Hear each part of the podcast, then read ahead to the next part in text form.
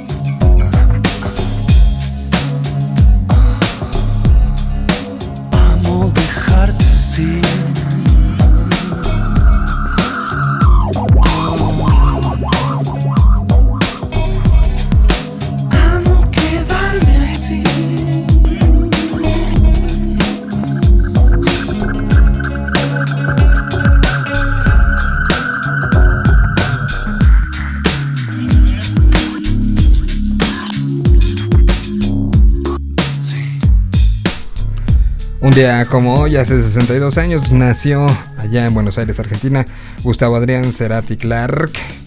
Y bueno, pues hoy lo, festejaremos y pondremos estos Pues vamos a, platicar un poco de, de, mm, lo que eh, ha significado la, historia de Gustavo. Lo vamos a esto tener en la segunda hora del día de hoy. Yo creo que nos enlazaremos con diferentes personajes para, para platicar un poco del asunto, festejar el cumpleaños, hablar del video que se estrenó el día de hoy. En fin, tenemos eh, varias cosas y, además tendremos eh, eh, bastante música en, durante el día de hoy y tendremos... Y vamos a tener dos entrevistas. Me acaban de avisar que de las dos que teníamos nos vamos a, a quedar con una. Pero pues una es buena, ¿no? Digo yo, una es bastante buena. Entonces, esto será en un ratito más. Vamos a, a tener eh, un par de pláticas y mientras em, pues podemos nosotros estar escuchando escuchando bastante música. Se llevó a cabo ya en la, presentación como les decía de Leo Messi en el en el eh, eh, ya en el estadio de el Paris Saint Germain y se dio una de las primeras entrevistas justamente en, en ese tenor. Y lo hizo y es curioso porque habla de estos nuevos momentos y dónde están las audiencias y, cómo está cambiando y permeando todo. La, entrevista que se hizo desde, desde, o sea, no nada más desde el estadio, sino fue, fue mucho más allá. Fue una entrevista que se hizo desde el vestidor del estadio y lo hizo alguien que eh, eh, eh, para muchos gente ajena a este, a este universo, a lo mejor lo vieron pasar en las imágenes que se dieron a conocer de la famosa cena de despedida de Barcelona de Leo Messi.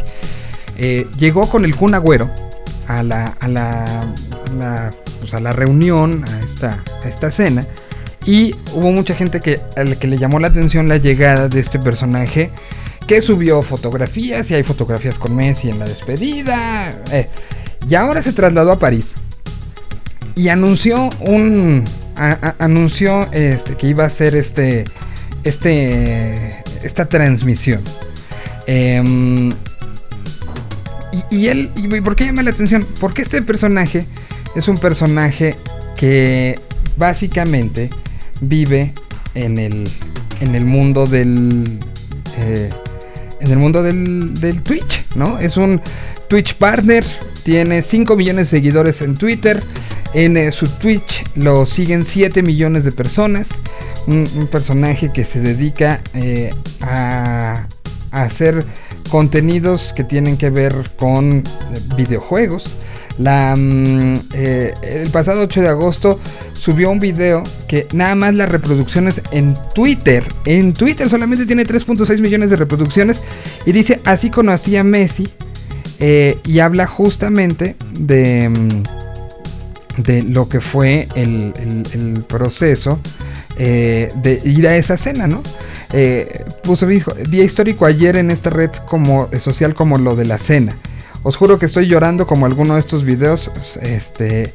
Y, y de ahí viene como el crecimiento, viene este, las, las fotografías. Y hoy anuncia que iba a tener hace 7 horas, pone. Sobre la 1 de la tarde tendremos un streaming histórico. Messi vendrá a Twitch por primera vez en la historia. Vamos a tener una charla con él desde su nuevo estadio. Nos vemos en un rato. Tuvo 16 mil retweets, 192 mil likes. ¿Y qué pasó? Pues se dio la plática en eh, Twitch.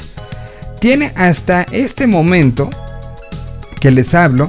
Esto se, se transmitió hace 7 horas. Tiene 2.1 millones de visualizaciones. 2.1 millones de visualizaciones. Y aquí hay una, una pequeña pruebita de lo que de lo que fue. Este personaje, insisto, se llama Ibai. Así lo encuentran como I B de burro A I Ibai y es eh, pues una de las maneras más asertivas.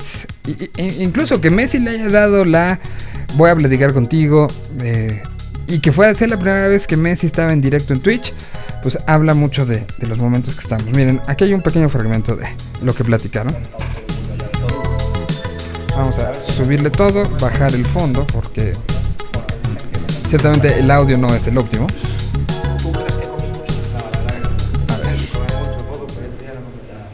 sea, me comporté bien, ¿no? Vale, o sea, si fueron los nervios, pero... o sea, que no me, o sea, no me notaste... Que Con ese audio hay dos millones de reproducciones. ¿Tú, por lo demás, días complicados o...? No, complicado, sí, un poco de todo. Pasamos de la tristeza de vida en un par de días, en un par de días obviamente sin estar atrás de lo que, lo que pasó en Barcelona, porque de un día para otro han subido todo eso, pero, pero ilusionado y feliz de nuevo comienzo, de mi llegada, de cómo fue todo, así que disfrutando, pero ganas que termine y empezar a ganar. Porque entiendo, son días como, la verdad, soy sincero, Messi, estamos en mi canal, he hecho un poco mierda, todo el proceso de presentación, la gente, muy pesado, ¿no? O sea, muy... Esa es la transmisión que tuvo lugar hace, eh, hace seis horas, que generó dos millones hasta el momento. Y escuchen, o sea, ni el, ni, ni- el teléfono está bien posicionado en el sentido de que el micrófono está viendo hacia atrás, hacia, hacia el que está grabando. Y se oyen los cuchicheos, se oye el cuarto. Y es la, la- la realidad de el sentirse estar en el momento, ¿no? Una situación que, que, como les decía, es sumamente atípica, un poco sí de, de estudio, de análisis y de, y de lo que hoy es el mundo digital, tal cual, ¿no? Eh, dos millones de reproducciones, la primera entrevista que hace en Twitch en la historia Messi y la primera entrevista que da justamente en este cambio que ha sido de una u otra manera uno de los de los eh, eh, de las noticias más importantes de me atrevería a decir de la década por tra- la trascendencia que ha tenido el, el cómo ha sido la historia. Bueno pues habla de del momento en el que en el que vivimos en cuestión de la comunicación en cuestión de, de, estas nuevas maneras donde impensable en algún otro momento en algún medio masivo que, que soñara soñara con tener dos millones de reproducciones o dos millones de, de- personas viéndolo impensable el presentar una entrevista con un audio así ¿eh? y creo que no es justificación tampoco si ya lo vas a hacer que vayas no preparado creo yo ya en mi vieja escuela pero creo que a tu público, a tu audiencia, sea Twitch, porque ahí le dice, ¿no? Lo que acabamos de ver le dice, tú habla como quieras, estamos en Twitch. El hecho que estés en Twitch no, no te hace no te hace ver que no tengas que estar preparado para darle la mejor calidad en lo que puedas a, a tu audiencia, ¿no? Creo yo. Vamos con música. Mm, ellos tocan el día de hoy reponiendo la que tenían, de, la que debían por y que se suspendió por COVID de su vocalista. Mm. Es música nueva de La Gusana Ciega. La canción se llama Empezar de cero. Sé que guardas tus secretos, sé que escondes tus recuerdos, no está mal. Veces que no me controlo, no suelo aventar tu celular. Estuvo mal. Debo ser inteligente, no gastar y ser paciente siempre. Hay días en que ya no puedo descifrar qué es lo que quiero.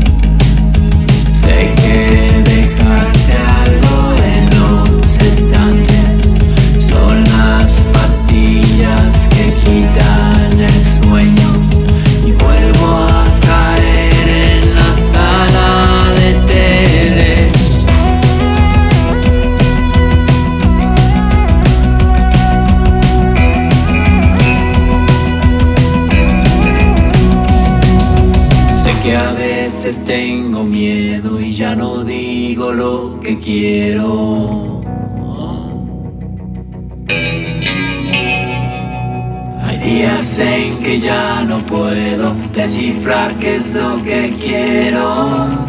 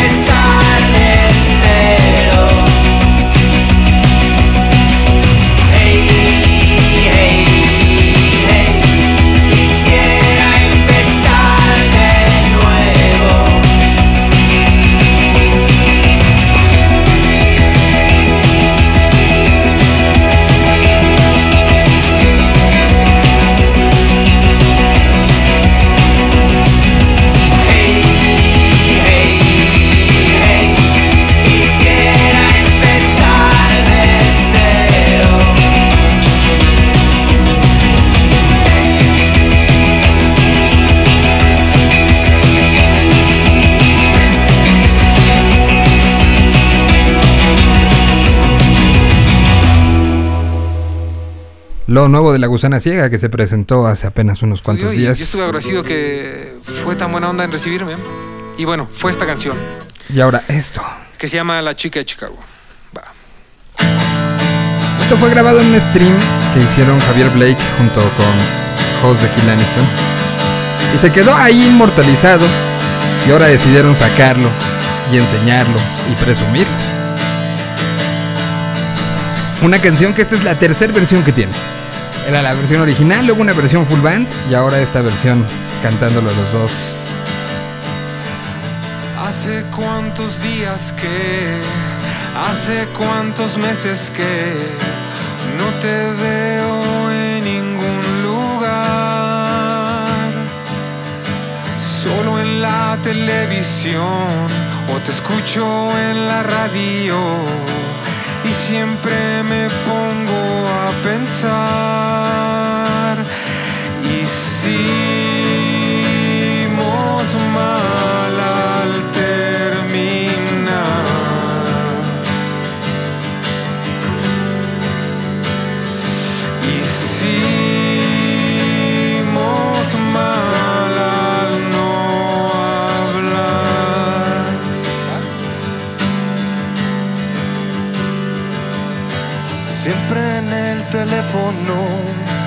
escucho la conversación donde dices que nos vemos en mi hogar. Salgo tarde de actuar, pero marca cuando vayas a llegar. Oh.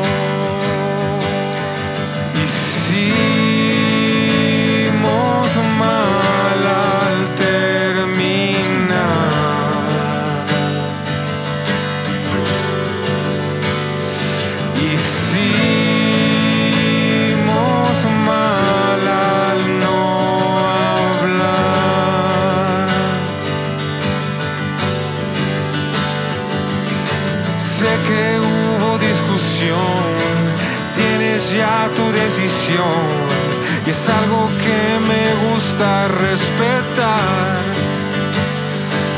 Solo espero que algún día estés sentada en tu sala y que puedas esta canción escuchar. Hicimos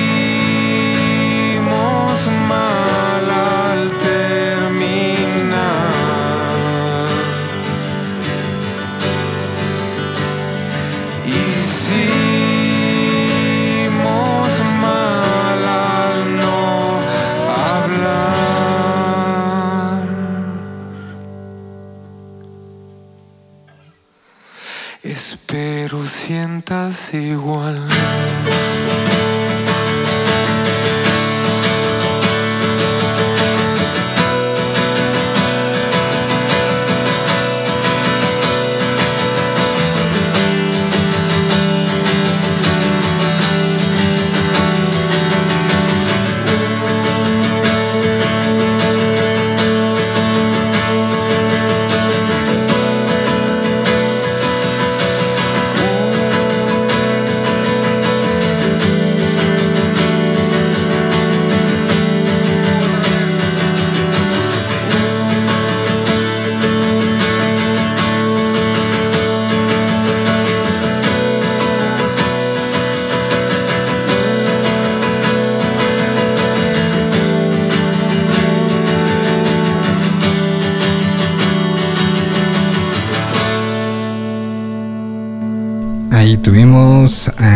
A Kilani Stone junto con Ay. Javier Blake.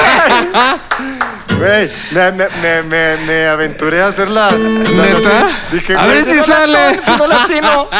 Y le pego Para que vean que es en vivo, ¿eh? Estamos arriesgándonos. Cuando cayó y sonó, dije, ay, sí. Ah, Dios. gracias, Dios. Gracias, Dios, gracias, sí, güey. Ahí estuvo Javier Blake junto con Kilani Stone haciendo esta versión de La chica de Chicago en directo. Más música, ahora vamos con eh, lo que presentó esta semana Juan Son.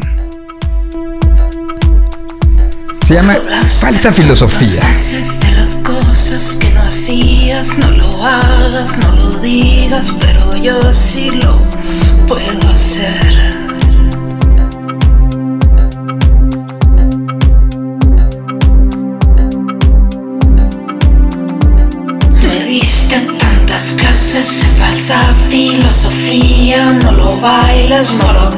Cantes,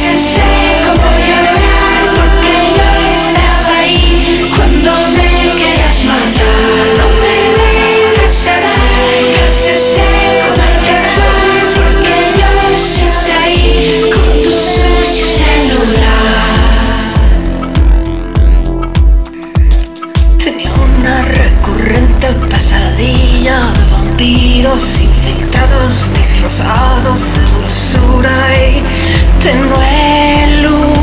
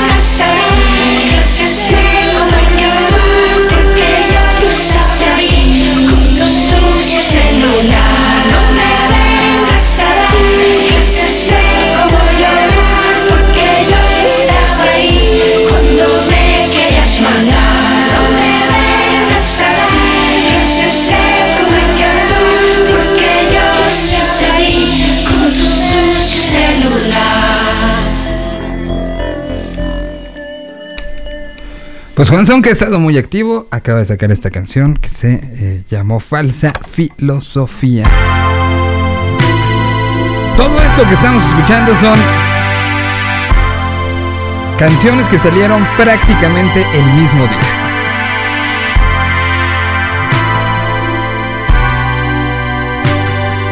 Y eso fue el pasado viernes. Día muy prolífico, ¿eh?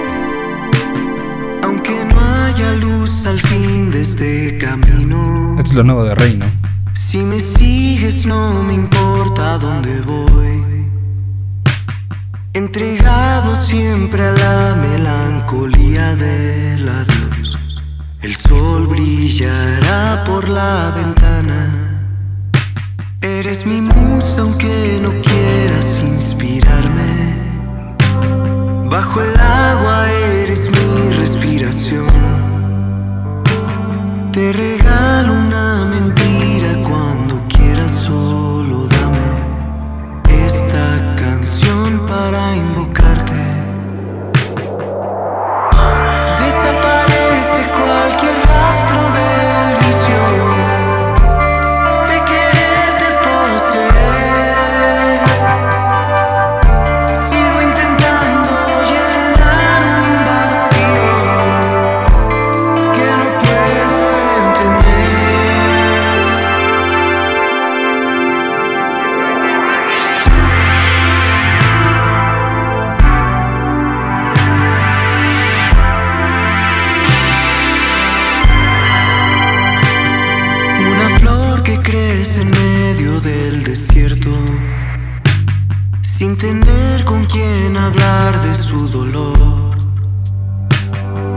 sabrá de su belleza hasta que pierda su color,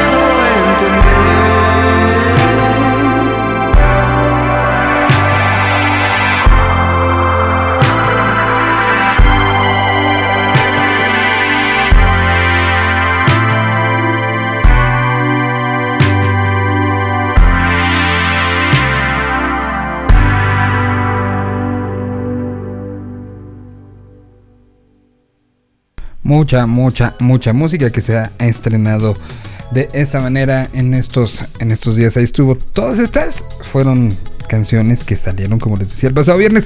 Y caso de Reino, a ver, hasta el momento sé que Pablo y Cristian están como en un proceso de, de sí sacar estas canciones, pero también volteando como a, a- ver muy directamente eh, los proyectos personales. Por el, lado de hacer como un re- resumen, eh, Juanson está sacando estas canciones al mismo tiempo que está sacando unas que, eh, que trabajó con Yamil Resk, que habían sido también presentadas eh, hace, hace unos cuantos... eh, unas cuantas semanas. O sea, en el 2021 ha presentado, ahí les va, ha presentado Portal, luego eh, lanzó Wake Up con Simon Peace, luego sacó eh, esta canción Espejos y Humo en versión, en dos versiones, eh, Aqua y Violeta. Ambas trabajadas con Yamil Resk en su faceta de transgresor corruptor. Y ahora saca esta falsa filosofía. Es la- el quinto track que durante 2021 nos presenta Juan. Luego, por el lado de. Siguiendo con, con la lista de lo que hemos escuchado esta, tarde, pues Kill Aniston está con todo el trabajo de este nuevo venue en el sur de la Ciudad de México, en el literal en el bosque. Que el fin de semana hubo un festival que me, me platicaban algunos de los asistentes y algunos de los músicos que tocaron, que acabó siendo una, una experiencia de esas vinculantes, emocionantes y emotivas. Y por otro lado, la gusana ciega arrancando, que, que acabó saliéndole, pues, no, no diría que, que, que bien, una enfermedad, pero pues se, conjuntó el- la salida del sencillo que salió el pasado viernes con el show que tendrán hoy eh, para reponer el que tenían hace unas cuantas semanas cuando, cuando Daniel salió positivo de COVID. Entonces, eh, pues, pues así, bandas de diferentes edades, de diferentes momentos, que se encuentran pues eh, activas hasta hasta no, no diría yo nada más donde lo permiten las circunstancias, sino hasta donde ellos van encontrando los puntos para esta actividad. Como es el caso, y pueden escuchar el pasado viernes en el podcast, la plática de lo que significa este nuevo momento para Urs Bajo el Árbol. Se llama Ciclo la canción.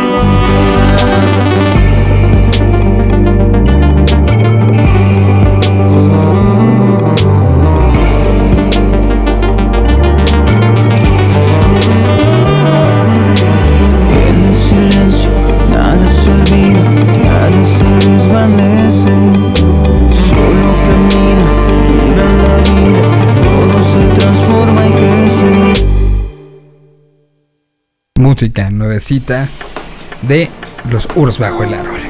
Y ahora brinquemos hasta España. Esta canción que es maravillosa. Tantas posibilidades. Es una colaboración en, que hace ¿Cómo Nach sería la vida? para Woiza. ¿Lo has pensado? Ya he conocido parte de este mundo. Parte de este mundo. Rodando y girando, voy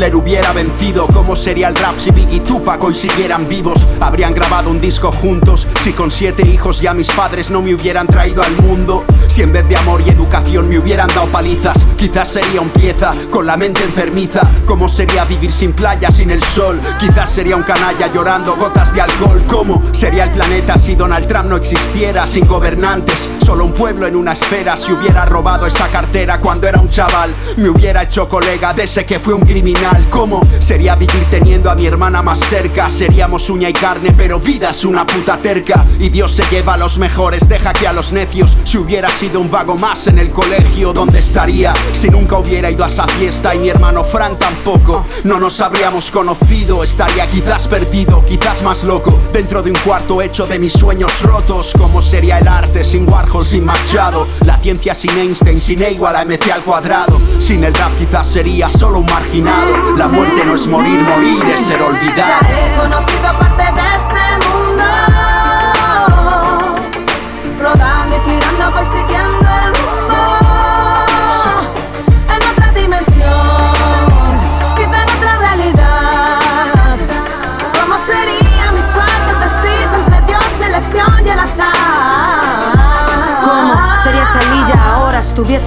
como sin la visión de Stevie o el groove de Dila. Si cuando estaba en la cama de un hospital hubiese hecho la prueba de acceso a la facultad.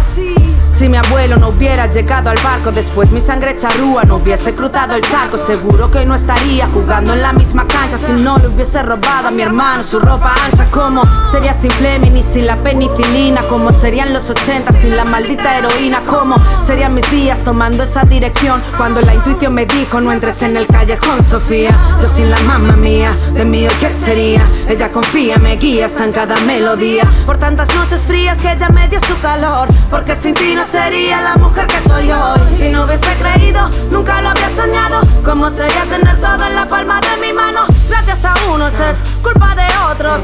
El tiempo pasa dejando huella en nosotros. Si el mora donde hacen esta bandera y Clara Campo Amor lo viera. ¿Cómo sería si siempre hiciese lo correcto? La vida es movimiento, no es un trazo recto. Ya he conocido parte de este mundo. Parte de este mundo. Rodando y girando, pues siguiendo el rumbo En otra dimensión, quizá en otra realidad. ¿Cómo sería mi suerte, desdicha entre Dios, mi elección y el azar? Ya he conocido parte de este mundo. Rodando y girando, voy siguiendo el rumbo. Persiguiendo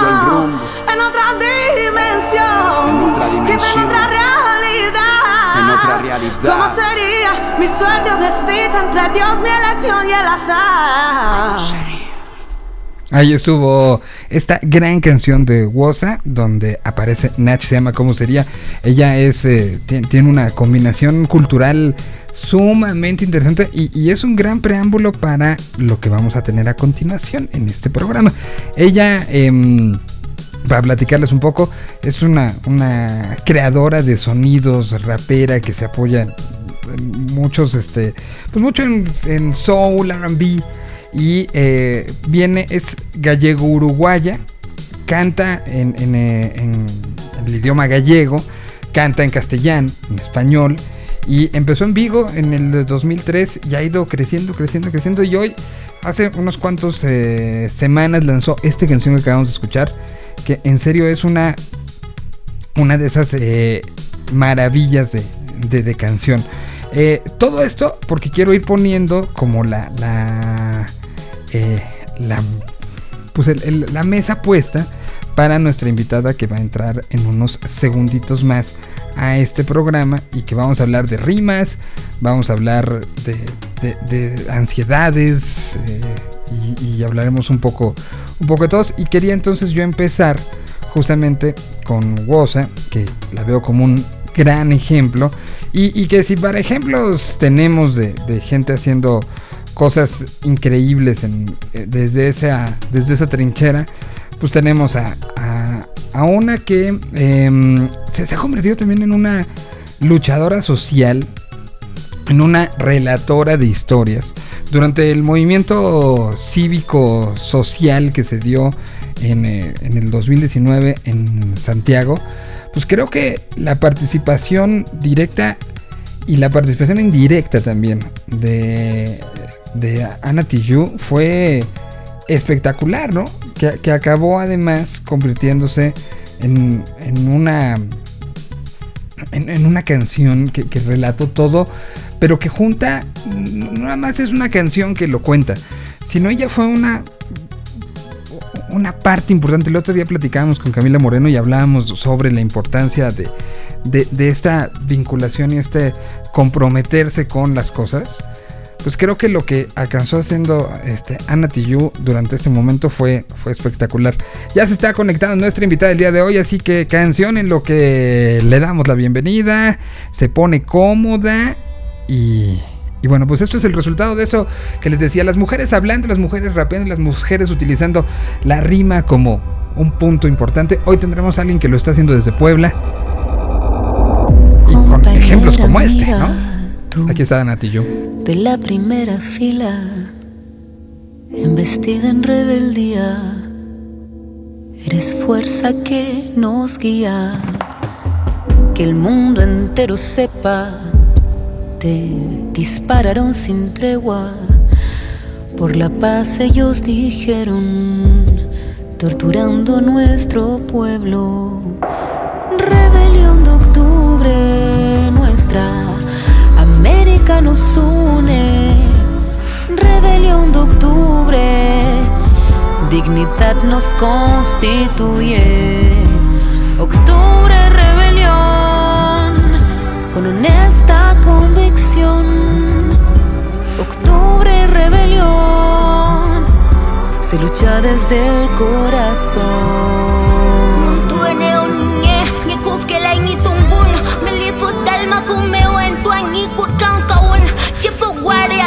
Vita ni we shantu fameo. Amule peinka mari Pactaron silencio,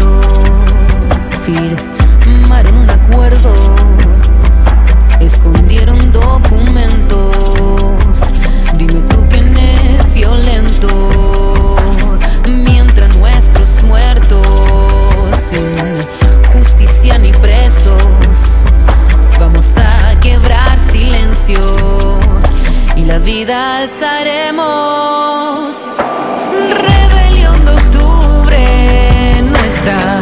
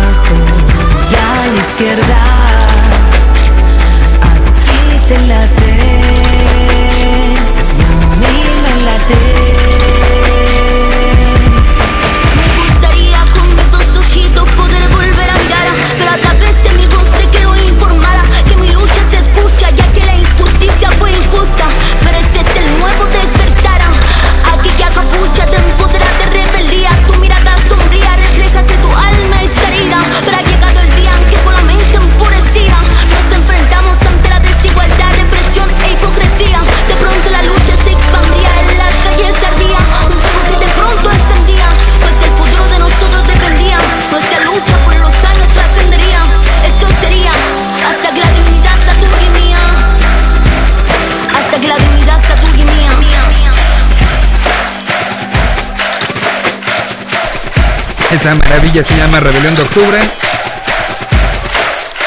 Es Ana Tijoux y es el resultado, insisto, no nada más de algo que se vio desde la trinchera, sino que se participó y que se utilizó la palabra como pues, un medio de dejar marcado algo sumamente importante. Una canción que te pone los pelos sin duda de, punta, ¿eh? Se hace una piloerección sin, sin lugar a duda. Bueno, hoy saludo y, y empezamos hoy el bloquecito eh, y fue intencional.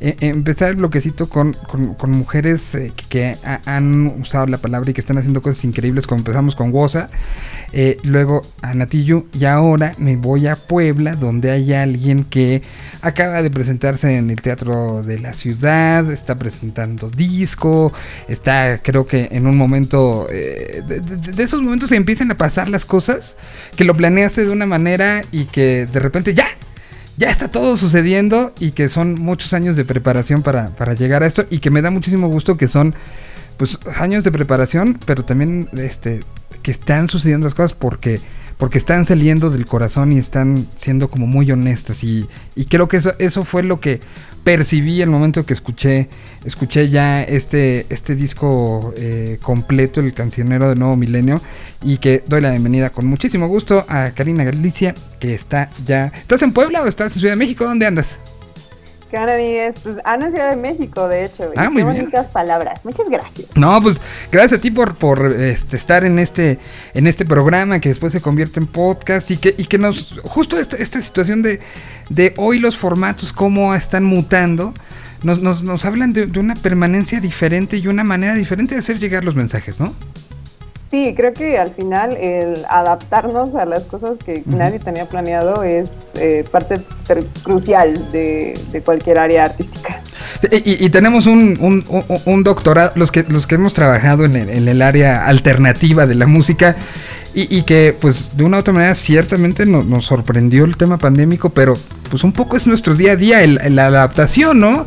En tu caso, eres muy joven, estás empezando en esto, pero te tocó empezar como los grandes de decir, cambia tu plan todos los días, ¿no?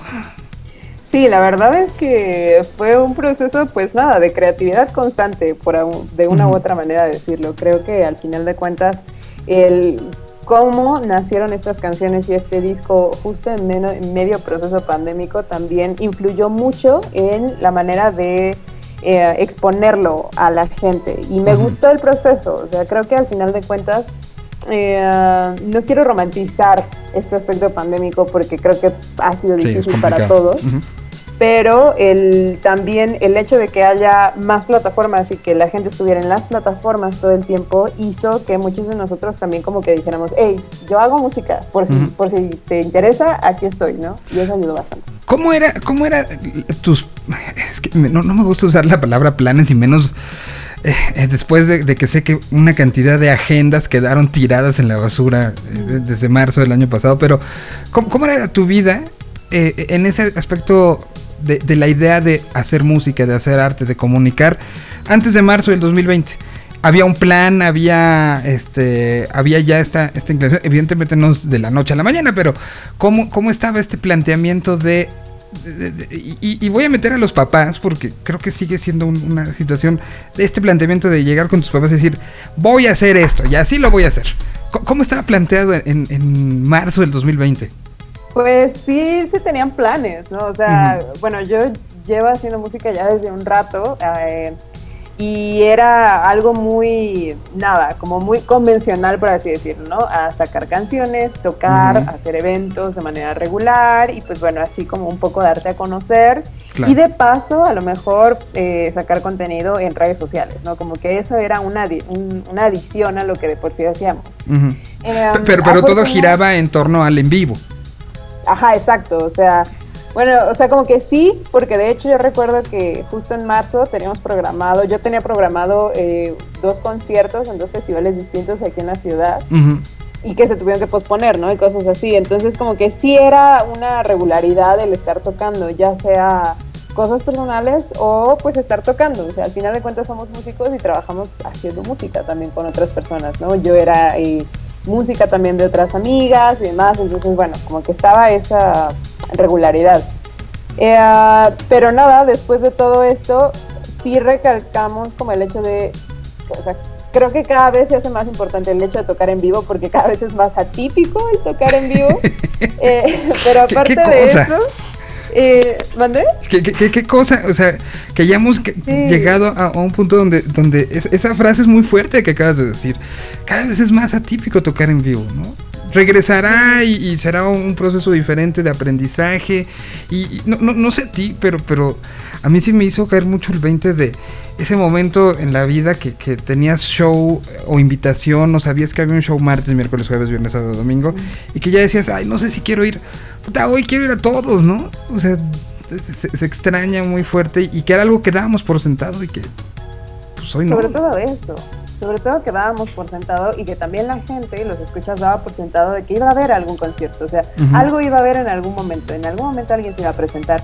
Y ahora es como más bien el ve a mi concierto porque de aquí quién sabe cuándo más vuelva a haber un concierto. O sea, creo que al final es eso. Y también por eso fue muy importante en, en mi caso y en el caso de mi equipo el concierto que tuvimos en el Esperanza Iris, porque para empezar era un venue que eh, era muy atípico de entrada eh, y era la presentación del disco, entonces como que no iba a haber otro chance en estos momentos de, de tocarlo de esa manera más que en una fecha y había que vivirla como al máximo Claro. para todos.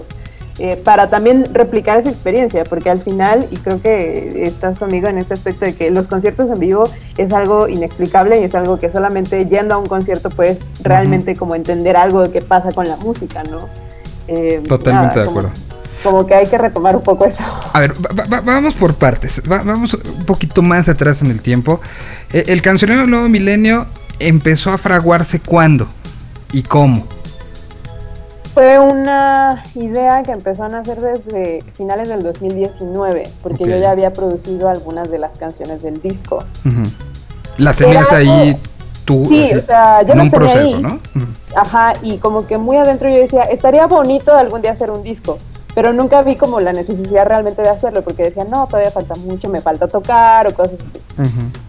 Pasó, llega la pandemia y entonces fue como, pues estoy en casa, eh, puedo producir estas canciones, hay que Ujú. hacerlo. O sea, si no puedo salir a tocar, tengo que hacer algo mientras con la música, tengo que vivir de la música también. Entonces ahí fue donde realmente se hizo más una necesidad, el, pues ahora sí tengo que hacer el disco, porque una, no puedo hacer otra cosa más, o sea, no tengo ningún pretexto para no hacer otra cosa más. Y dos, es un movimiento necesario, o sea, como que no, no hay otra. Un, un momento es necesario y, y- y- y qué bueno que llegamos a este punto en dos sentidos, ¿no? En el sentido, evidentemente, de la necesidad personal primero, de expresión, de seguir con esto. Y, y- y segundo, pues también un poco de decir, la cosa sigue, Porque, porque ciertamente vivimos un momento que todavía creo que no alcanzamos a medir lo, fuerte que ha sido. Muchos medios este, independientes de estos que se ponen la camiseta muy fuerte de ciertos movimientos, de ciertos artistas, pues tuvieron que cerrar.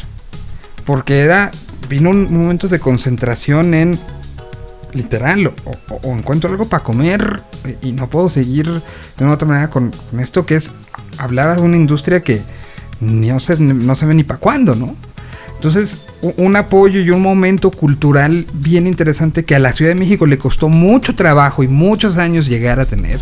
O sea, recuerdo 2019 se hablaba de, de- de una comparativa de Ciudad de México con un Berlín eh, eh, de, de momento, por ejemplo, cuando fue Bowie a grabar Heroes, ¿no? Donde había esta efervescencia sonora, esta efervescencia cultural. Eso lo tenía la Ciudad de México antes de que empezara todo esto. Y hoy no sabemos cómo va a estar. Si nos podemos saber los lugares que, que pa- para tocar, los lugares, no sabemos cuántos de ellos van a seguir porque llevan un año, ocho meses cerrados. Y, y- y- y- y no sabemos qué va a pasar, en qué condiciones. Hemos visto, por ejemplo, en la Alicia, este lugar mítico que, que ha sobrevivido con, con charlas, que ha abierto, cerrado, abierto, cerrado. Otros que pues, incluso habían cerrado antes de, que todo esto empezara. Entonces no sabemos cómo van a ser las condiciones de una ciudad como Ciudad de México. No sabemos qué va a pasar en Cholula, este lugar de los mil bares. eh, ¿Cuántos van a tratar de recuperar rápido? ¿Cuántos han abierto ahorita y han ido y los han cerrado? Y así si nos vamos a Guadalajara, sabemos de, de algunos lugares, el C3 abrió, cerró, abrió, cerró. eh, y hay otros que de plano han dicho, pues no se puede más, ¿no? Entonces, estamos en un momento donde, donde creo que sí la, la investigación de, de esto y la necesidad de levantar y decir, hey, pero sí existiendo la música es importante y por eso aplaudo la- el, el aventar una canción y aventar un disco en estos momentos era más un ejercicio de, de muchas cosas que nada más el decir, denle clic, ¿no? Sí, inclusive un poco un ejercicio de resistencia hacia nosotros mismos, o sea, el demostrar el que sí es posible, pues, ¿no? O sea, genuinamente nosotros no podemos parar, como ni nadie puede parar, porque al final también este es un trabajo y a veces la gente como que un poco deja de lado este asunto de que eh, nos llena la música, pero trabajamos de la música y hay mucha gente alrededor, ¿no? Ujú. O sea, si vamos a los venues, pues toda la gente que trabaja en ingeniería de audio, luces, stage, eh, planeación, o sea, como que hay mucha gente alrededor que también depende de la música y que más nos vale darle una vía alterna para seguir moviéndola, porque pues si no, no va a pasar otra cosa, ¿no? Eh, y nada, yo entiendo mucho esto que dices de los venues. Eh, poco a poco yo espero que encontremos Yo mejores maneras de hacerlo entre todos, porque también, y eso es algo bien importante, eh, depende mucho de que la gente siga yendo también. O sea, como que de una u otra manera es, es un trabajo en conjunto para que se reactiven poco a poco los espacios. Ahora, ah, particularmente contigo creo que es importante platicarlo por tus letras, por tu, eh, po- po- por, el entorno en el, en el- en el que estás. Cuando cerramos en marzo, en marzo del 2020, veníamos de, se, se cerró todo aproximadamente el 16, 17, ¿no? Unos cuantos días antes, es decir, el 8 de, de ese, de ese marzo, había habido uno de los momentos más importantes para la voz de la mujer en la historia de este país. Eh, eh, había una efervescencia, había una situación que curiosamente se dio en las calles. ¿no? Se dio todo saliendo. Una semana después, vamos todos para adentro. Pero creo que lo que estaba sucediendo en ese momento no se cayó, sino al contrario.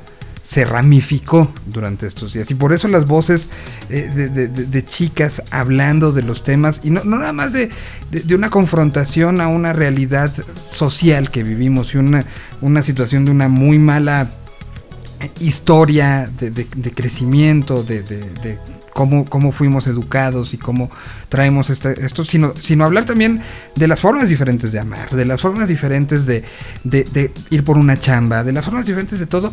¿Tú, tú cómo sientes? ¿Se, enfrió? ¿Se calentó? ¿Estamos igual que estábamos en marzo de, este, ese año? Eh, tú que eres alguien, pues que de una u otra manera tienes esto, hoy esta atención, que, que hubo la posibilidad de, que uno de los lugares emblemáticos de la Ciudad de México, como es el Esperanza Iris, te abriera las puertas y, se convirtiera en una plataforma. Tú tienes ahorita, ya estás en esa elite. ¿Cómo sientes que está esta situación de algo que era muy emocionante y que lamentablemente echamos para atrás por, por algo que no podíamos controlar, ¿no? Claro, qué bueno que tocas lo del 8M porque se o sea, fue histórico, específicamente el del 2019, porque fue el que más convocó. O sea, generalmente habíamos, habíamos muchísimas y era increíble estar en ese suceso, ¿no?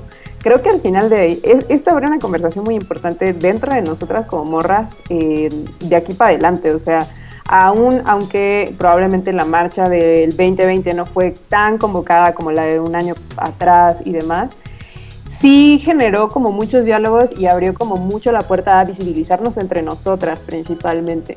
Eh, en esta onda eh, de la música, creo que lo más importante era también no solo hacer canciones que hablaran acerca del movimiento o, as- o canciones que hablaran acerca de nuestros puntos de vista respecto a muchas situaciones, sino también generar un diálogo entre nosotras como morras de Ujú. trabajando en la música y decir qué cosas no están chidas y qué cosas sí están chidas, qué cosas necesitamos también dentro de la agenda musical eh, femenina, porque creo que es necesario. O sea, a mí me gusta esto que dices de que quizá no se apagó, sino se ramificó, se fue, se fue haciendo, le salieron bracitos y fue abarcando distintos lugares importantes.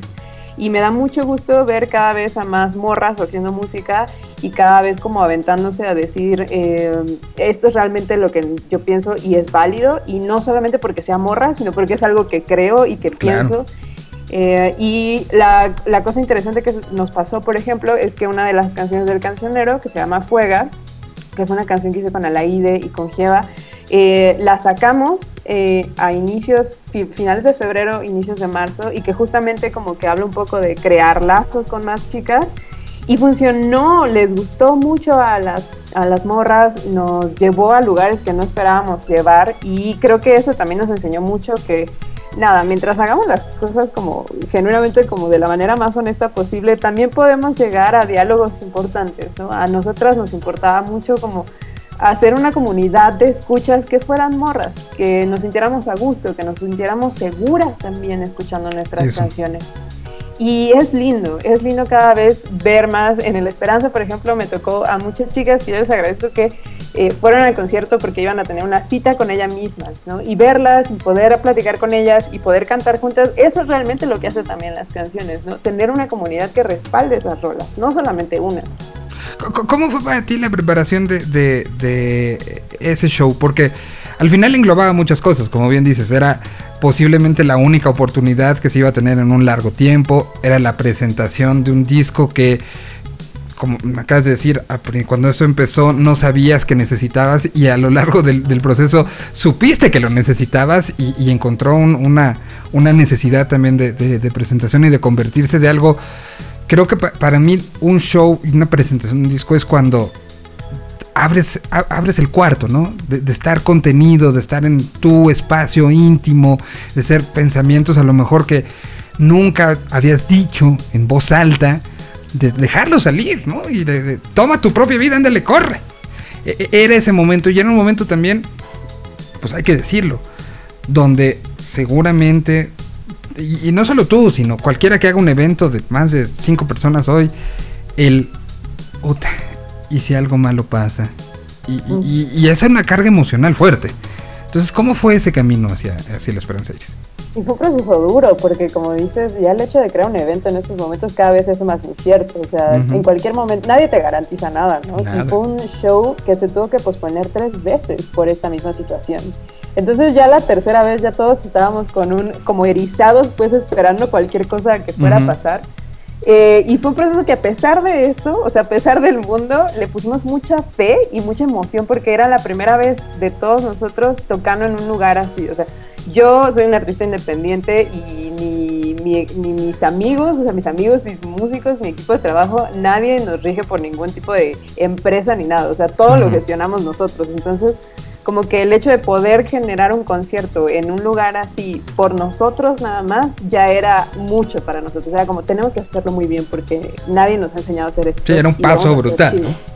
Sí, entonces fue un proceso de mucho amor, de mucha planeación, de, de muchos detalles. Yo, o sea, había canciones que le- cortamos como chingos de pleos de papel usado porque iba a llover en una y luego en otra iba a haber pulseras fosforescentes. Entonces fuimos a comprar, fui al centro a comprar las este, pulseras. O sea, como que todos estos detalles que, que hacen al concierto los hicimos entre todos y entonces el día del concierto, genuinamente yo ese día me disasocié, o sea, como que estaba ahí mi cuerpo, pero mi mente decía, no puede ser que esto ya esté pasando, o sea, después de tanto tiempo de planeación, genuinamente esto ya se está logrando, o sea, como que sí está pasando.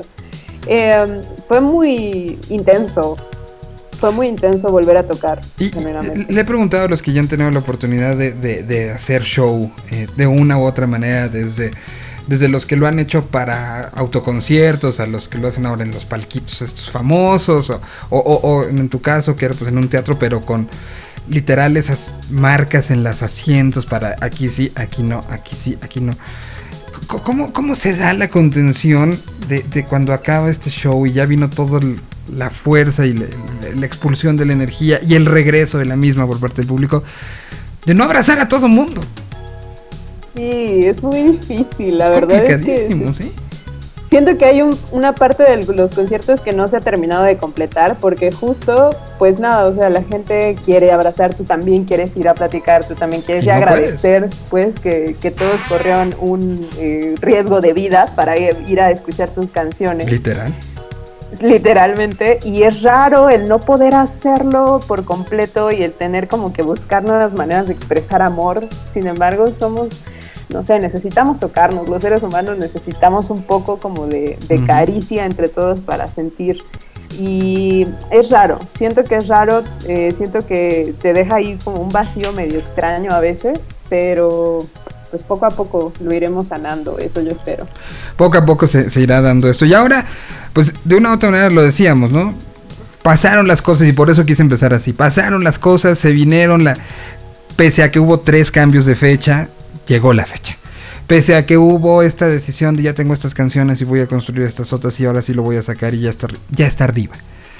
Eh, los siguientes pasos son evidentemente eh, necesarios, ¿no? O sea, ya es una situación de inercia, es una situación de, de como decías, de, de- de postura, de resistencia entre muchas cosas. Entonces, ¿qué sigue? ¿Cómo vienen estos siguientes planes de... eh, porque digo, no tienes que, que- que- Ya se presentó en un lugar, pero la Ciudad de México no lo es todo, ¿no? O sea, hay muchos lugares que me imagino que quieres que quieres este, retomar.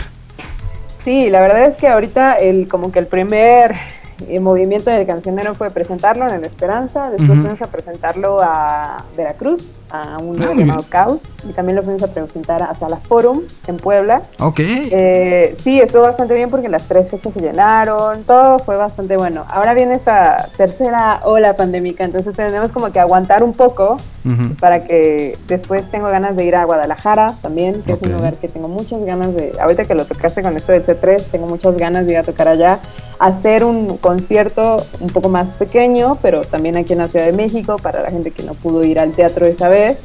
Y aparte, adaptar un poco el formato para si hay gente en otros estados y quiere escuchar el concierto en vivo, eh, pero no todavía no se puede presencialmente. Estoy ya ahorita en planeaciones para grabar el concierto completo que lo puedan ver vía eh, streaming. Entonces estamos también haciendo eso para pues nada, que el cancionero llegue a más a más personas, a más lugares, van a de hecho también van a eh, salir nuevas reversiones de las canciones, o sea, sí sí va a haber más movimiento en lo que resta del año. Eh, me gustaría decir que ya tengo más fechas agendadas y demás, pero pues de nuevo, la pandemia nos ha tenido un poco en stand-by estas últimas semanas, pero yo y mi ansiedad no se quedan quietas, entonces tengan por seguro que va a haber fechas.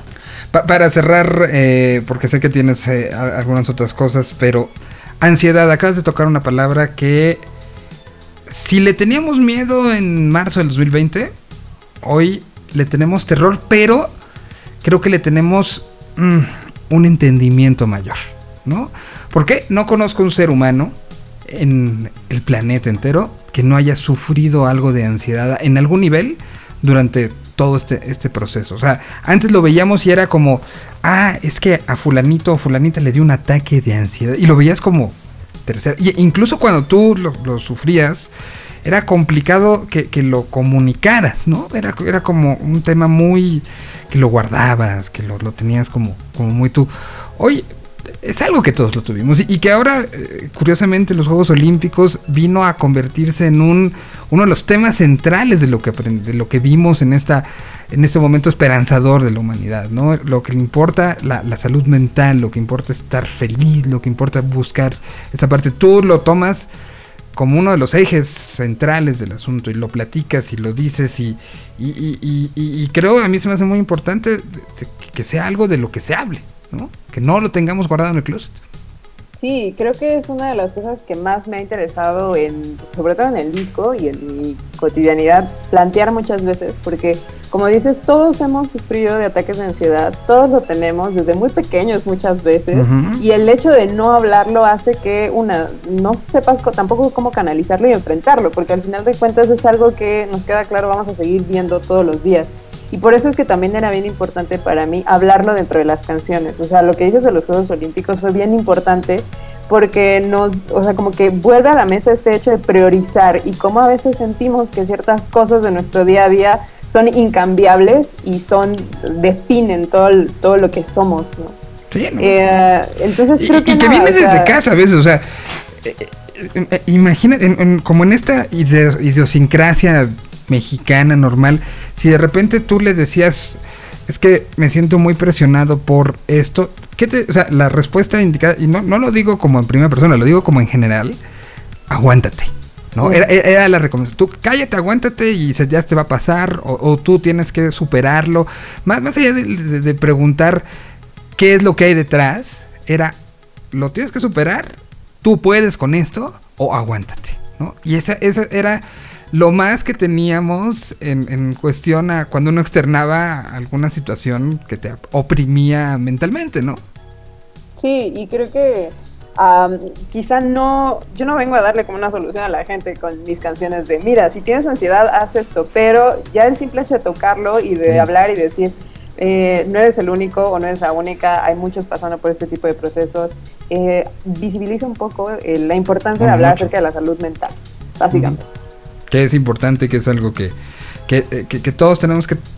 Ni nos podemos sentir exentos, así como no nos podemos sentir exentos, incluso vacunados de que, de que esto, esto llegue a, a- nosotros y hay que estar preparados. Pues también en el, en el tema mental, porque a veces ese, ese no quererte parar hoy de la cama y que dices que las cosas ya es implican algo que tienes que hablar contigo mismo. Exacto. Y, y de ahí hay que, hay que verlo con tal. Y por eso me da mucho gusto que haya discos como este, que haya gente que, que está hablando lo que lo está sacando a la superficie. Y, y pues un gustazo conocerte. Me imagino que, que nos seguiremos este, platicando mucho porque veo que esto va a ir... eh, a ir fluyendo mucho más y pues muchas felicidades por todo lo que ha sido dentro del momento raro que vivimos creo que un año muy afortunado que no se te va a olvidar nunca, ¿no? Sí, así es, ba- bastante típico en todos los sentidos, no cabe duda. Y nada, pues los invito a que escuchen el Cancionero del Nuevo Milenio y que me sigan igual en todas las redes, porque como dices, van, van a haber bastantes cosas para cerrar este año. Me gustaría que estuvieran presentes. ¿Qué canción ilustra todo lo que platicamos? Podría ser Lloviendo Adentro slash Salud Mental. Ah, muy bien. Me parece perfecto. Ese es el track eh, número 14. Porque además es un disco de 15 canciones. O sea, no es un disco de 7, no es un disco de 8. Así de, "Eh, me voy". No, no, no. 15 canciones, ahí están, tomen todos. Escúchenla completo. Un disco que, que con todo y con que son 15 canciones, son 41 minutos 19 segundos. Y que está sumamente recomendado. Yo te agradezco mucho, Karina, por, por el tiempo eh, dedicado para esto. Y pues aquí seguimos. Te, te agradezco Muchas muchísimo. Un gustazo. Gracias. Nos vemos pronto.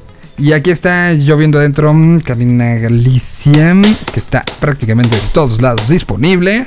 Creo que esta rutina entre la cocina y mi Regresamos con más. habitación me está convirtiendo en una planta más de mi departamento. Y las noticias del diario solo hacen daño a mi salud mental. No le deseo este mal de mi peor rival. ¿Qué estarás pensando? Aún me sigues soñando. ¿Qué estarás pensando? Que no sea en mí. Lloviendo adentro de mi balcón. Me siento lejos de lo que alguna vez fue tu corazón. Lloviendo adentro de mi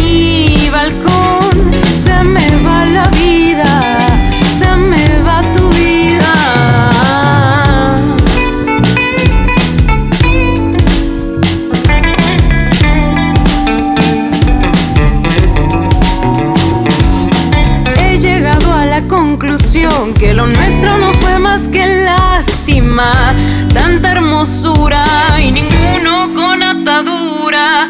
Quiero salir a la calle a buscarte en los bares de antes.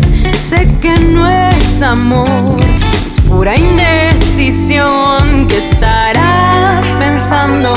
Aún me sigues soñando. que estarás pensando?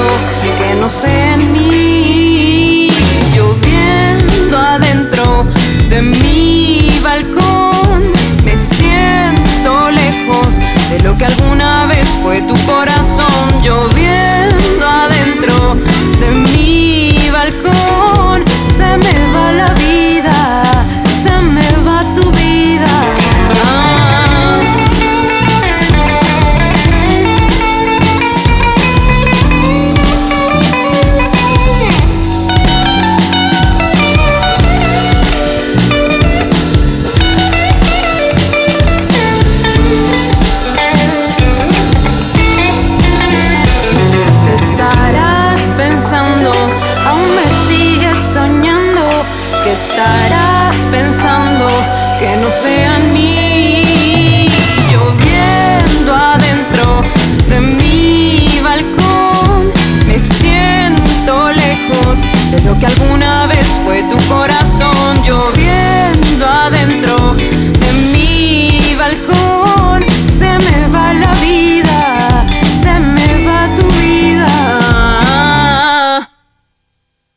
Ahí estuvo Karina, que gran, gran, gran, gran voz tiene, ¿eh?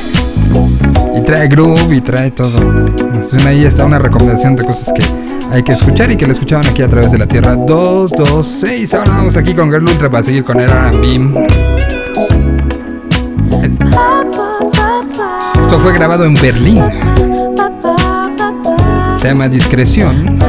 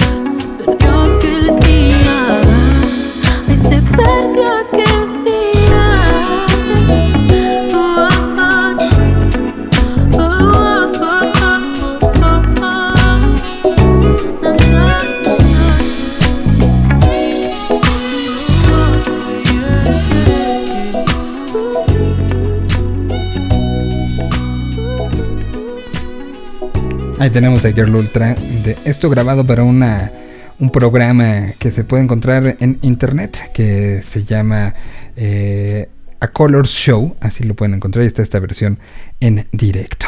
Vamos ahora para seguir con esto. Pues o sea, esto es regresar al 2009 a un disco que se llamó Avión y a una banda llamada No lo soporto de la Argentina. Ahí en ese disco Avión había una canción llamada Nunca iré. Y es esta.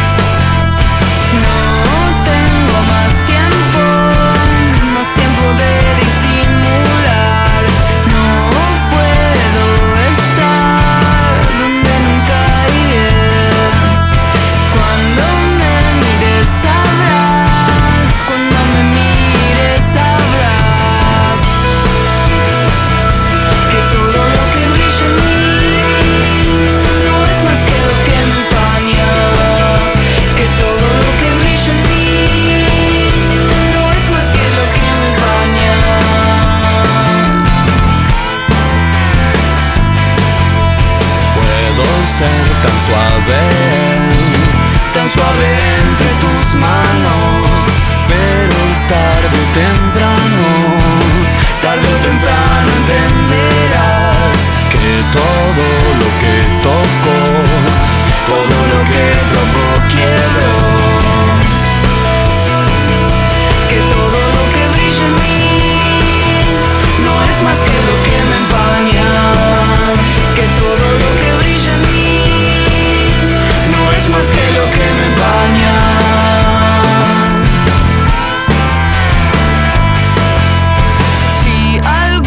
cada vez pierdo algo que tuve que cuidar. Si prefiero imaginar lo que nunca seré.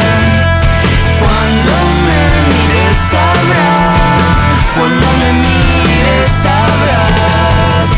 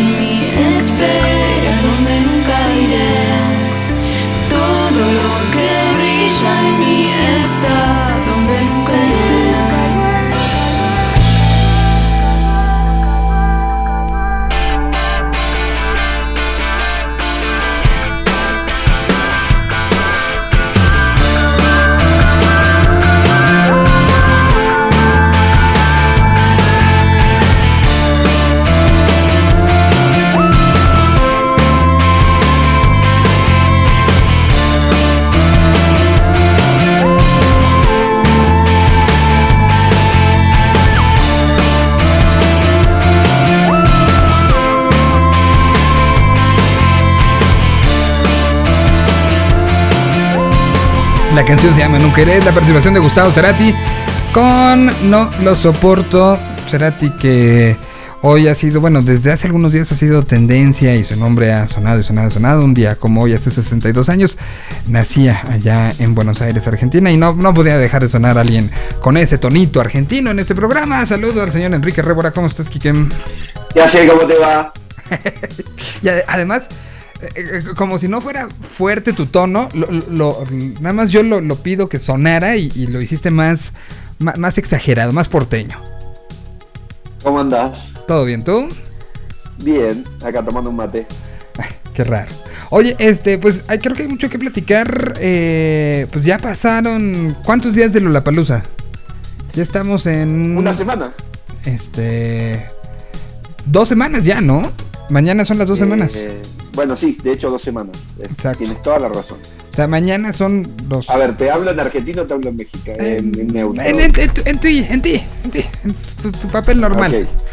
Eh, mañana son las dos semanas y, y no hemos visto, o sea, por, por lo pronto del primer día, ¿no? De- del primer día de una concentración, de, o sea, hoy sería el día 14.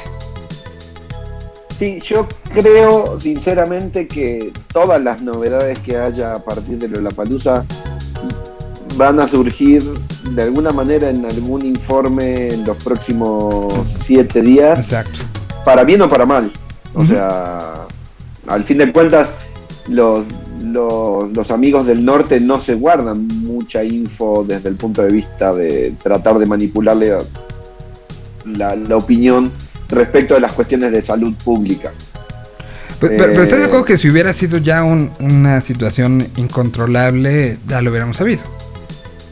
Sí, el tema es que tienen una cantidad de contagios terribles. Lo que sí puede haber es un montón de gente vacunada porque está confirmado que el 90 y casi 95% de los asistentes iban con su certificado de vacunación, lo cual de alguna manera ayuda y mucho y lo tenemos confirmado y, y ya en, en datos duros que los síntomas que te pueden dar de esta, de esta enfermedad con, con la vacunación son mucho menores o, o la pasas muy tranquilo y por eso hay que fomentar la vacunación, no por el hecho de que tengamos antenas 5G ni nada de eso. Eh, pero en el caso de, de Lola, con tantos vacunados, no podemos saber realmente cuántos infectados tuvo. Sí, no, no, no. Eh, pe- pero, pero también no po- po- se podría saber si fuera una situación de emergencia sanitaria como algunos medios de comunicación lo hicieron sentir, pues ya hubiéramos tenido como, como esos números alarmantes, ¿no? Sí, igual, eh, y fuera de la decisión de Lollapalooza y de los productores de los festivales que vienen, que son muchos, los que están tomando determinaciones, y ahí sí hay un foco de alerta, son los propios artistas. Stevie Nicks ayer canceló gira, ya sabemos también que otras bandas han, Limp han pospuesto. Sí, Limp Bizkit a- a- anunció Eh, sí, que, Limp Bizkit, que exacto. ya no sigue. Entonces, pues, pues es- está, estábamos en ese momento de prueba y error y de pa'lante y para atrás. eh, habrá que ver también lo que nos digan acá el próximo viernes. Sabíamos que pues, la semana pasada estaba que es- estamos en naranja, no en rojo, no en naranja.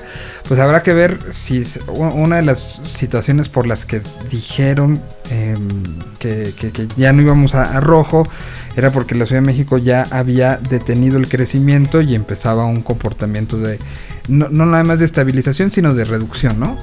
Habrá que ver si los números avalan esto y lo cual pues generaría mucho, ¿no? O sea, eh, hablando de conciertos y conciertos de eh, particularmente los, los de palcos, pues esta semana hay cinco.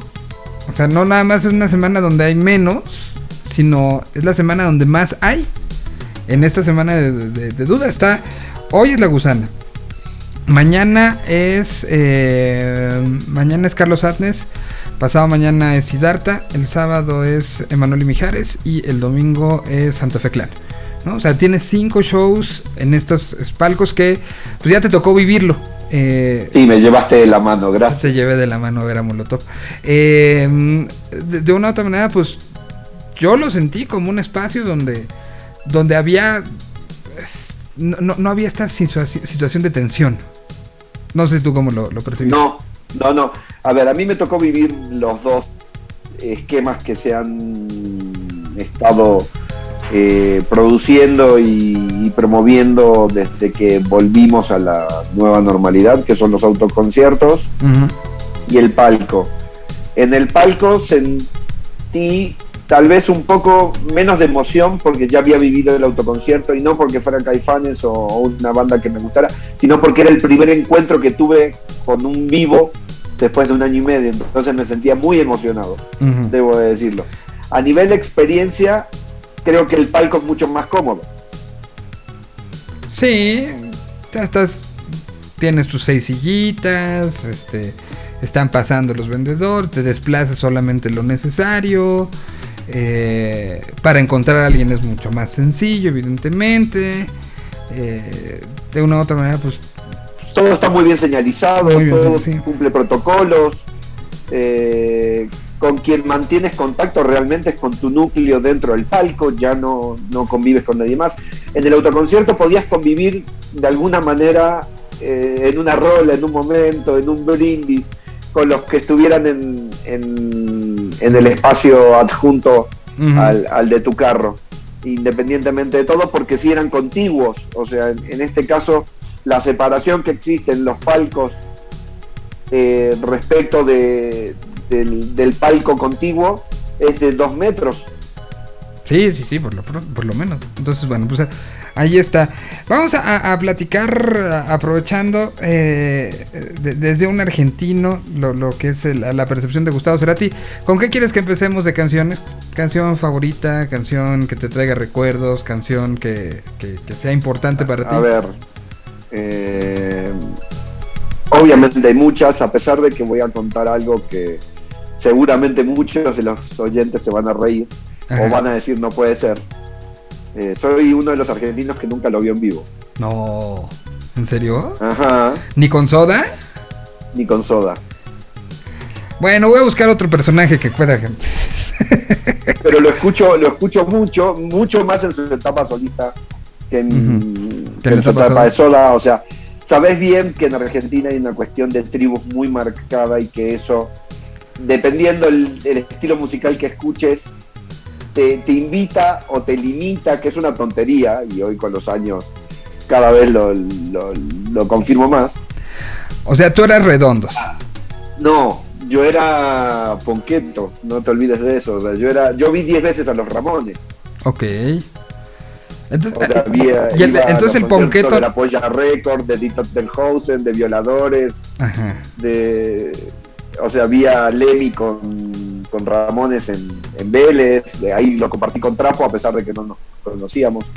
Eh, y era mucho rock clásico. Después, y, y sí fui sumando a, a Cerati, o sea, estoy hablando de mi adolescencia, ¿no? De, los entre los 15 y los, o los 14 y los 19 estaba como muy clavado en, ese, en esa movida. Después te vas abriendo y también, o sea, escuchar a los Stones era como impensado de alguna manera desde ese desde ese lugar tribal Sí, que no tiene ningún sentido. Y los Stones me enamoraron en la primera gira que llegaron a Argentina, donde hicieron cinco Rivers, que fue en el 92, eh, 92, 93. Y, y no me quise quedar con las ganas. Al empezar a escuchar las, las críticas en rock and pop de, de los conciertos y, y la locura de la gente, dije, no, yo tengo que vivir esto. Y a partir de ahí fue mi apertura musical completa en, en muchos aspectos, aunque escuchaba muchas otras bandas, escuchaba mucho rock clásico y escuchaba muchas otras cosas, como que los, los contra Soda y los redondos siempre había un tema, ¿no? O sea, era como una, eh, una, una historia muy tarada, debo de decirlo. Y Pero- que marcó- marcó cuando fue la despedida de, de Soda de Argentina Ajá. en 2006 yo ya vivía aquí Ok. y acuérdate que estuvieron un rato sin girar antes de la No, de es que, la a ver, la, la primer- la primera este, despedida fue en 97. Exacto. Entonces fueron 10 Perdón, años. En el, en el 97 yo vivía en la Patagonia, no los pude ir a ver.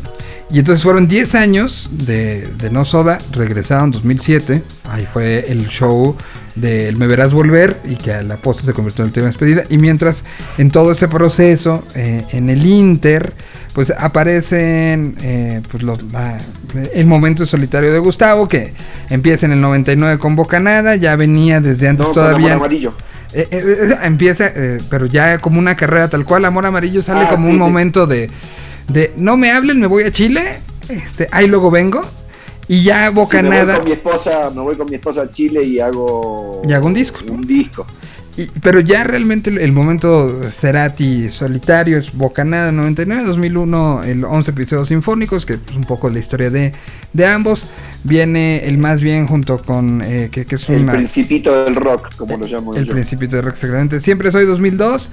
Y de ahí Live Vamos 2006, Fuerza Natural 2009 y 2010, que era ya la gira de, Fuerza Natural, pues fue, fue el, el último concierto. ¿no? Entonces- Debo decir que con Boca, Bo- Bocanada lo escuché muchísimo en mi primera etapa en México, obviamente por una cuestión de, de, De o sea, en el extrañeza, ajá. 2001, Bocanada era el, el- el disco presente en ese momento. Y lo, lo- lo oí- lo oía mucho y me quedaba dormido oyéndolo. Era el disco que ponía al momento de irme a la cama. O Y- sea, y le ponías- me acompañaba, me acompañaba y lo dejaba sonando hasta que se acababa. Era la época de los CDs, entonces no había.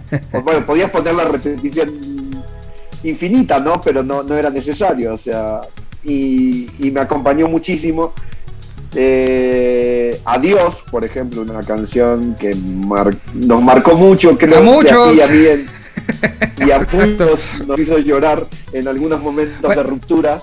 Llegaremos al- a, a Live Vamos, pero... Entonces esto te, te relaja. Digamos que te dices...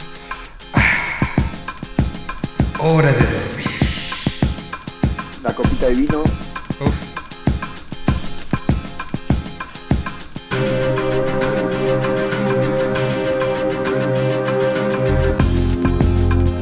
Del Bocanada de 1999.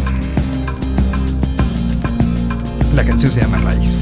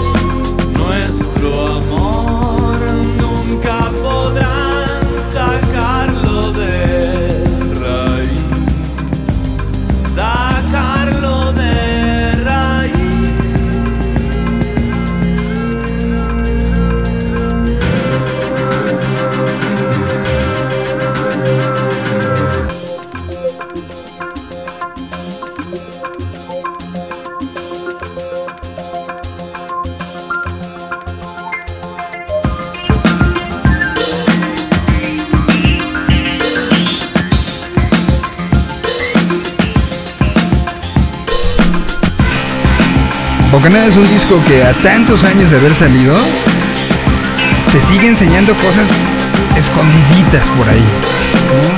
Algún sonidito, algún sampleo que, de los que utilizó Gustavo.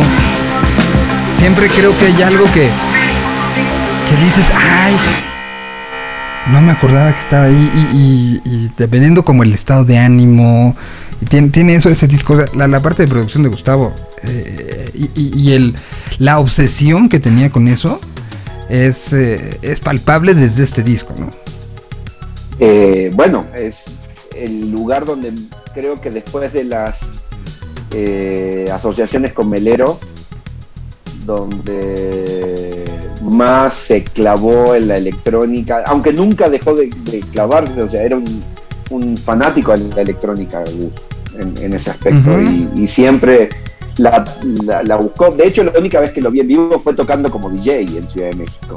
Ah, ¿lo viste con Rocken? El, el, el- esto, esto ¿Te que hacía... acuerdas cuando había, había un lugar en, en la calle de Versalles donde se El presentó? Pervert. No, no, no, no, el Pervert estaba en la calle Uruguay. Ah, sí. Entonces, ¿cómo se No, llamaba el no, de, el no de me Versalles? de ¿Cómo la se llama? El de Era Versalles. cerca del colmillo, pero no me puedo acordar cómo se llamaba. Estaba una cuadra del colmillo, entre el colmillo y el mono. O sea, para, perdón todos los que escuchan que no son de, De la Ciudad de México, pero sí. pero le estoy dando referencias. Entre el colmillo y el mono, justo en la cuadra del medio, había un, un lugar que no puedo recordar el nombre ahora, donde se presentó eh, en- como en 2005, 2004, 2005, y, y dio un DJ set. eh, estaba como siempre entero, ¿no? Sí, no, eh, eh, era un proyecto que lo hizo justo después de Siempre Soy, que es el disco más electrónico. Eh, y, y eran, si mal no recuerdo, eran Flavio Cheto y Leandro Fresco, junto con él, o sea, eran los tres, y el proyecto se llamaba Rocken. Eh, sí, Es sí, muy posible, sí. si mal no, no recuerdo, mira. Ay. Aquí está algo de lo que hacían en esta faceta electrónica.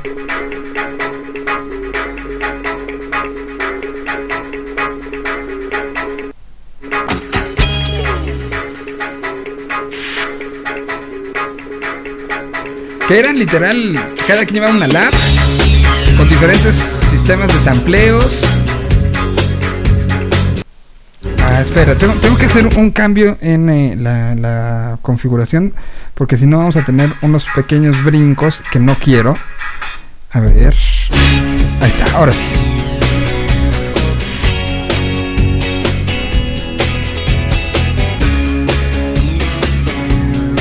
¿Qué? ¿La dejamos? Pues está, se va haciendo ¿Escuchamos la electrónica. Exacto, o sea, hasta se traía autosampleado él, ¿no? Dice, "Ah, Aquí va esta lira. La canción se llama Vértigo. Y ahí va. Evitar lo que sientes no está bien. El impulso es la oportunidad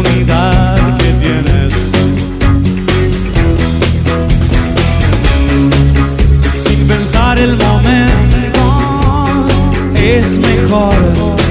Ruge el aire, es la superacción que viene.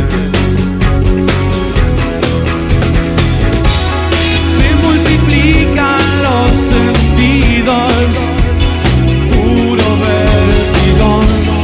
Se simplifican los destinos,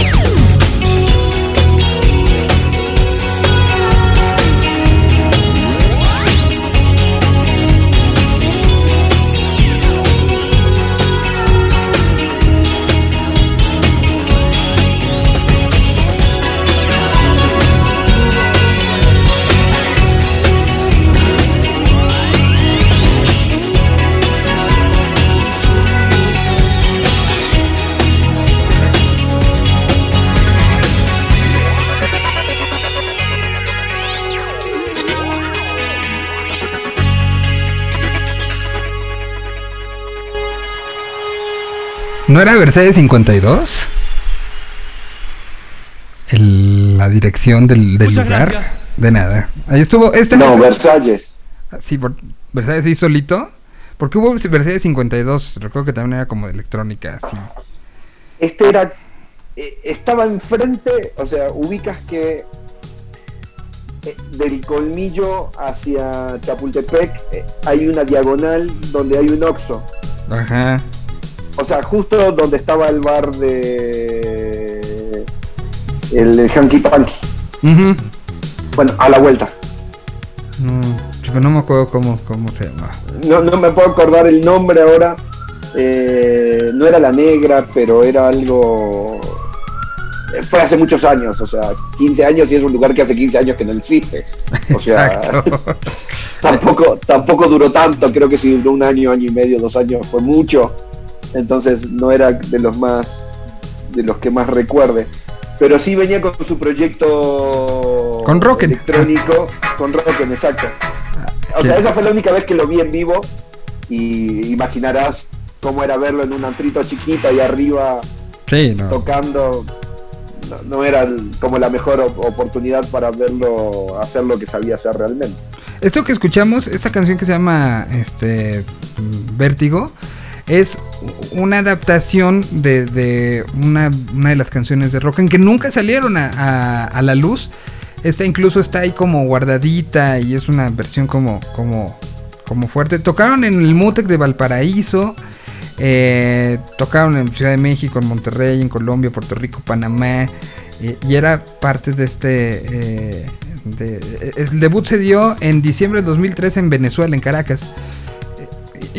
Estamos hablando de, un momento muy diferente de, todo, ¿no? Y ahí está este Rocken, este proyecto alterno Cerati, con esta canción que es la única que está.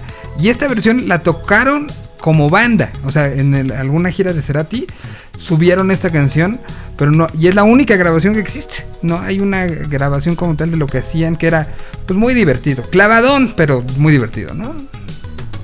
Bueno, él siempre fue un enfermo de, encontrar nuevos sonidos, de, de, probar nuevas cosas y, lo hacía bien. O sea, la música era su mundo, ¿no? Y, fue de los primeros, junto con Melero y en el ambiente eh, latino, de clavarse eh, de, manera específica en eso, ¿no? Exactamente, desde el, desde el Color de Santos de 1992. Oye, pues no había visto que ya se nos acabó el tiempo, hemos estado poniendo y platicando y, y ta- tarugueando y ya se nos, se nos acabó el tiempo. Que hay que poner atención esta semana, festivales que vayan a estar, se acerca la semana que entra Ruido Fest, ¿no? En, El ruido la semana que viene. Eh, que, que, ah, que eso no lo habíamos platicado acá.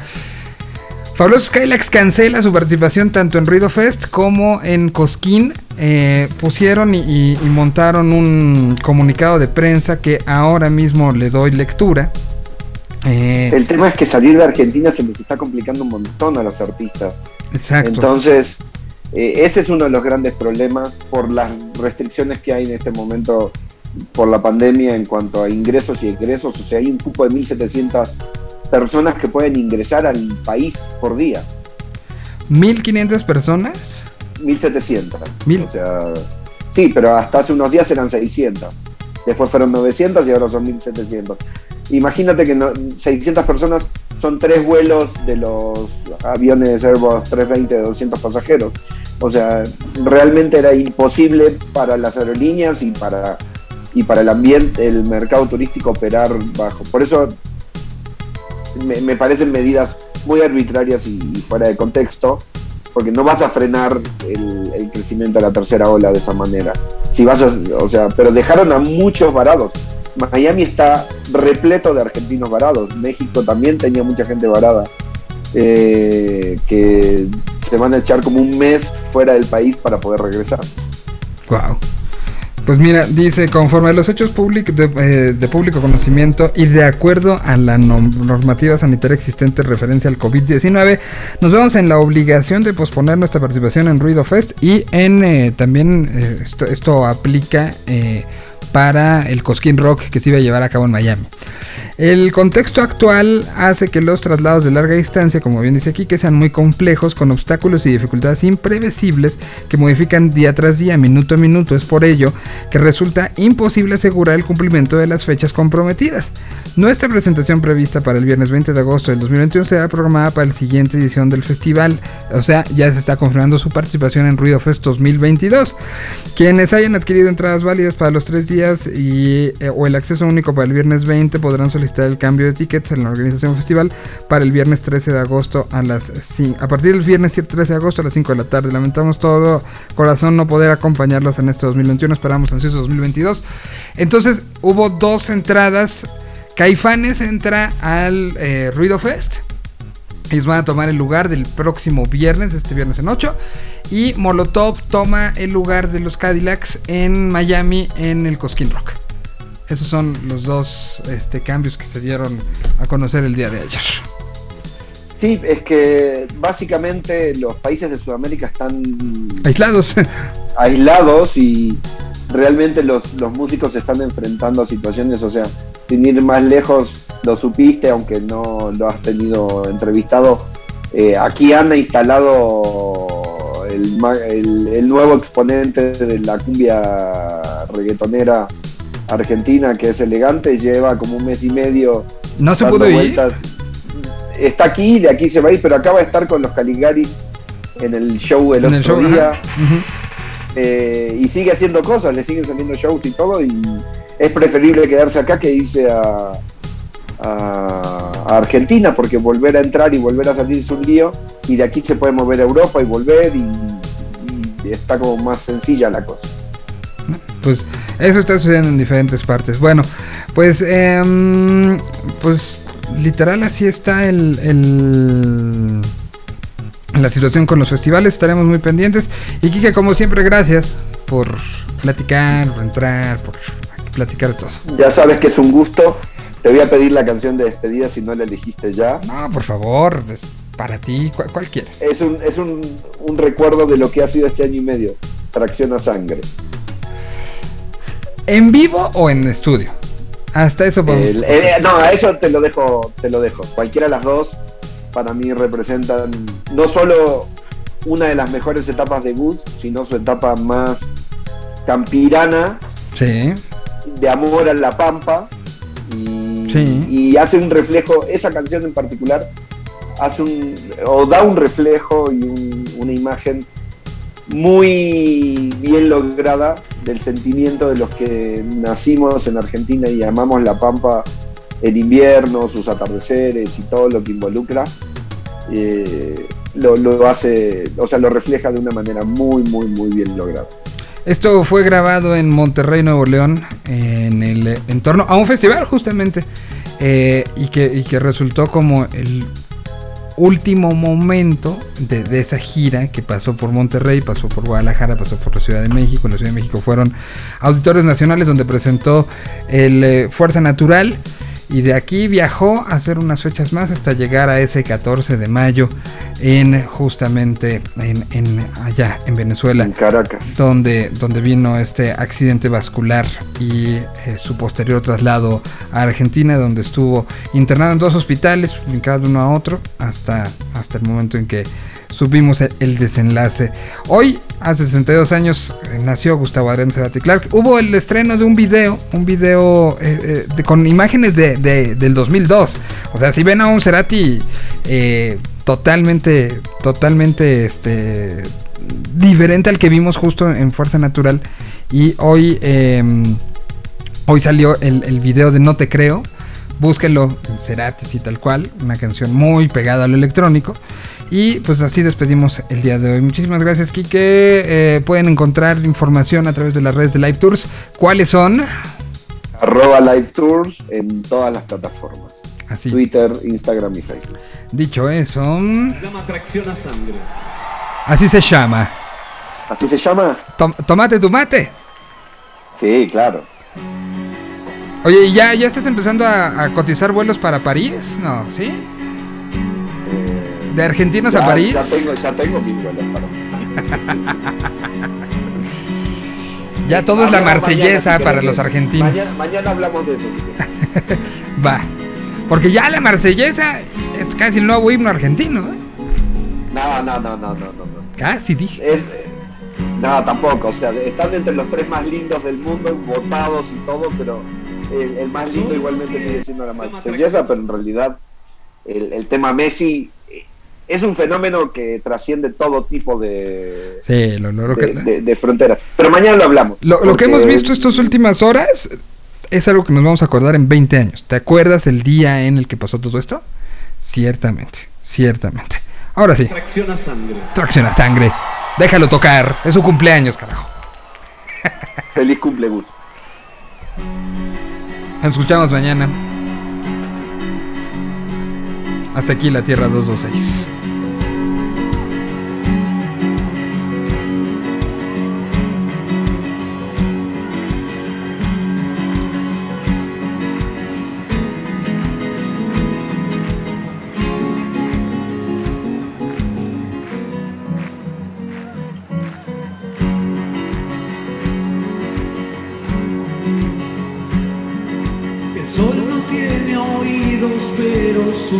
Me atrapó. Crece la escasez y hasta la palabra vacío me llenó.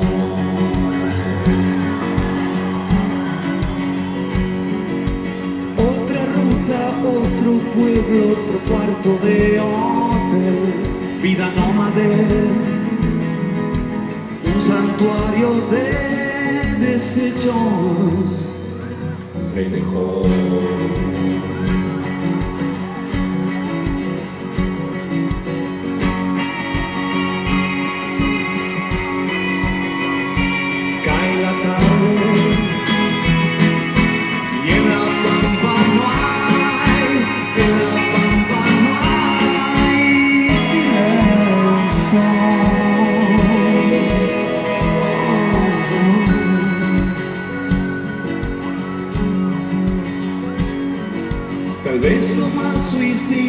sea decirte la verdad, preferí callar a esta hora de la vida.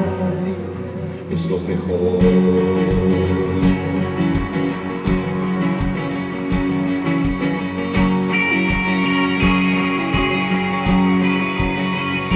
Y llega la noche. Y respiro libertad, respiro libertad.